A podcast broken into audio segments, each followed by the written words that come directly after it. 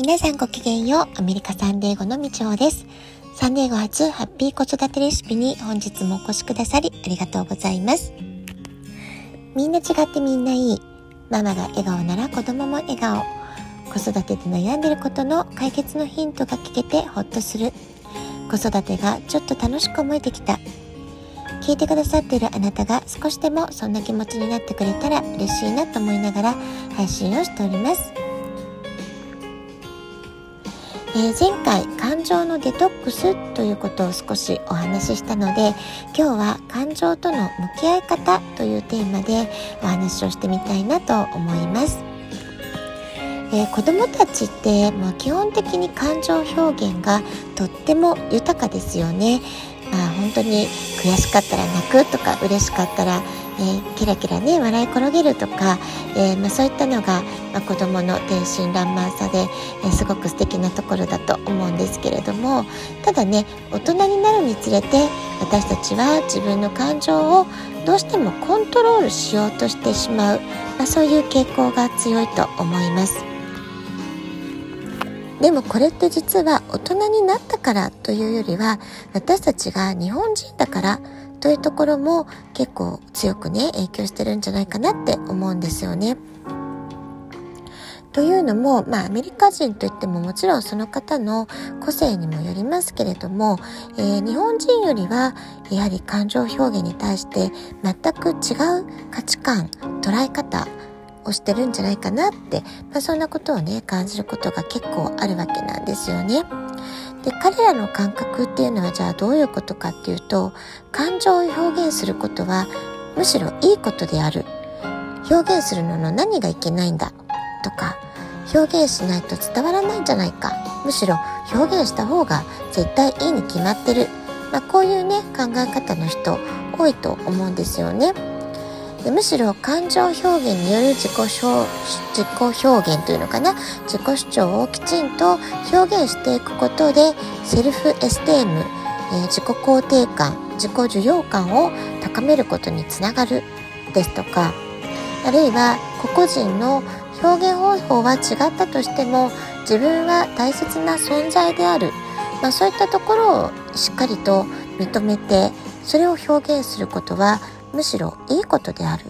まあ、こういう考え方をする方の方が多いんじゃないかなって気がしています。まあ、つまり私たち日本人では当たり前になっている空気を読む、まあ、そういう感覚がそもそもあまりないというのがね、えー、まあ、そういう表現がいいんじゃないかなって私は感じています。で反対にじゃあ私たち日本人はどういう傾向が強いかなって考えてみると思考や感情は表現しすぎない方がいいとかあらわにネガティブな感情を出すのは大人げない子供っぽい振る舞いである。感情を表に出しすぎるのはあまりいいことではない。相手を立てるのがまあ大切、まあ、謙譲謙譲語の世界ですよね。それから周りとの調和を、え、重んじるがあまりに時として自分の感情を無視してしまう。無意識のうちに押し殺してしまう、まあ、その結果非常に自分の中だけでストレスを抱えて苦しんでしまう。あるいは相手の気持ちを分かろうと努力することが大切、まあ、こんな風にね、えー、感情との向き合い方っていうこと感情表現一つとってみても日本人とアメリカ人では随分その捉え方というか考え方が違うんじゃないかなって、まあ、そんなことを私はアメリカに長年住んでいると感じているわけです。私の場合はもう幼少期から大人になるまで、えー、ずっとね日本で過ごしていましたのでもちろん完全に日本人寄りの価値観の方が強いわけです。その日本人の価値観でこれまで生きてきたわけです。えー、自己主張をしてしてしまうことで周りとの調和が崩れて、えー、空気がねビリついたりするくらいなら沈黙を守って、えー、自分の意見はあえて言わない、まあ、そんなねケースだってあったと思います。ただね、一方で最近感じるのが、これをやりすぎてしまうと、自分の本当の感情がどこになるの、どこにあるのか、自分が今何を本当に感じているのか、それがね、わからなくなってしまう。まあ、そういうリスクも含まれているんだなってことを感じています。例えば子育てにおいても日本の社会というのは女性への期待値がまず高すぎるって思うんですよね。良妻賢母というイメージを求める、まあ、そんな社会の風潮っていうのはもうそろそろは壊れてもいいんじゃないかなって私は個人的には思うんですよね。まあ、そういったことのこう、えー、期待値の高さが、えー、お母様たちの息苦しさ、まあ、そういったことにつながっているような気もします。で私自身親の教育や学校社会からの刷り込みによって子供時代はお利口さんなお姉さんであること、まあ、優等生キャラですよね、まあ、そういったことの要求に、えー、無意識のうちに応えなくてはいけないのだと。なんか自分で自分をねがんじがらめにしていた、まあ、そんなところが今振り返るとあったかなって思います。そして社会人になってなおかつ母親の干渉から逃れたい。その心だけで結婚したらもっと自由になれるんじゃないか。そんな風にも思って、まあ、結婚をしました。でそうしましたら結婚してじゃあ自由になるどころか今度は嫁としてこうあるべきっていうのが押し付けられていくわけなんですよね。まあ、そうなると、まあ、実家のね親の束縛を離れたと思ったら次はまた別な種類の束縛こうあるべきあなたはこういう立場なんだからこうでなくてはいけない、まあ、そういったねこう型にはめられる、えー、まあ、息苦しさみたいなものからずっとずっと追いかけられている、まあ、そういったところがね日本の社会には、えー、まだ根強く残ってるんじゃないかなって気がします。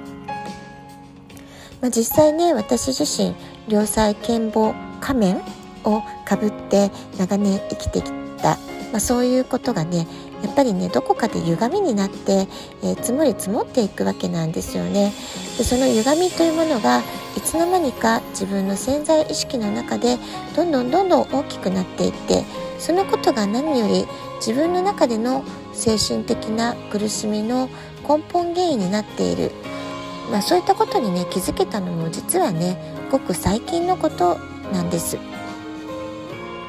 で私の場合はその気づくきっかけが何だったかなって考えてみると3年前に母が亡くなって、えー、母にねまあこうしなさいああしなさいあなたはこういうのがダメなんだからこういうことができないんだからこうなくてはいけないまあ、そういったことをねずっと言い続けられてきてるわけですよね。まあ、そういった母の言葉による精神的呪縛といったようなものが、まあ、母の死によってようやく消えた。まあ、なんかね魔法が解けたみたいな感じですよね。まあ、そういう感覚がありました。それから2年前に息子が大学へ進学して、まあ、それを機にま今年はね成人式も終えましたから母親としての私自身の母としての責任や役割があもう一つこれが終えることができたこれも終わったってことでね一つ一つお役目を終えるたびに何かね母としての責務役割みたいなものを今、えー、どんどん手放すことができているから、まあ、こういったことも関係しているかもしれません。まあ、そういった環境変化もあってようやく今私は精神的な自由度というものを取り戻しつつある、まあ、そんな感覚を味わっています。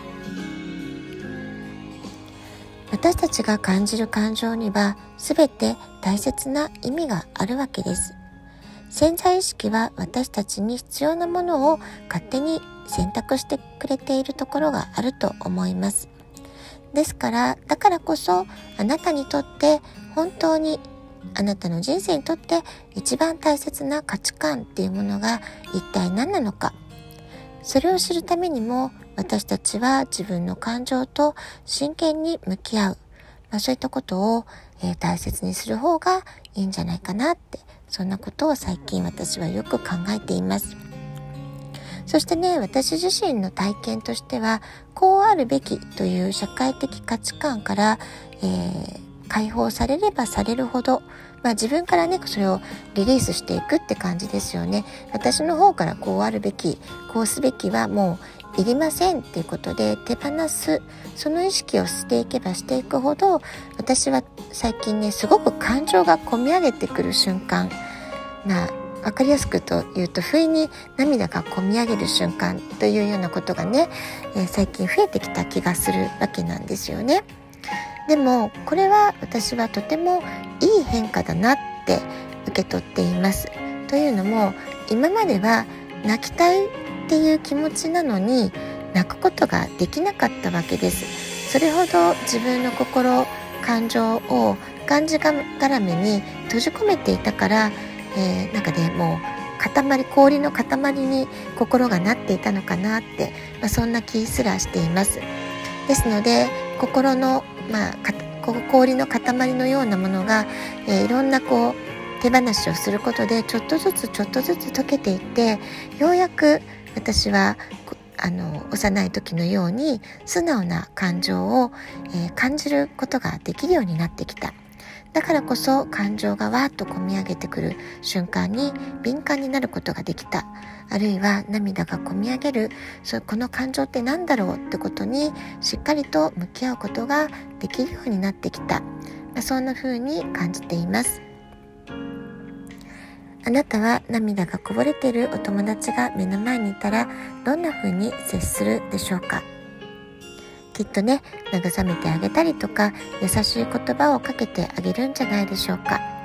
それと同じくらいご自分のご自身の涙感情に対しても優しい言葉をかけてあげてほしいな。そんなことを思っています。では今日はこの辺でごきげんようみちおでした。さようなら。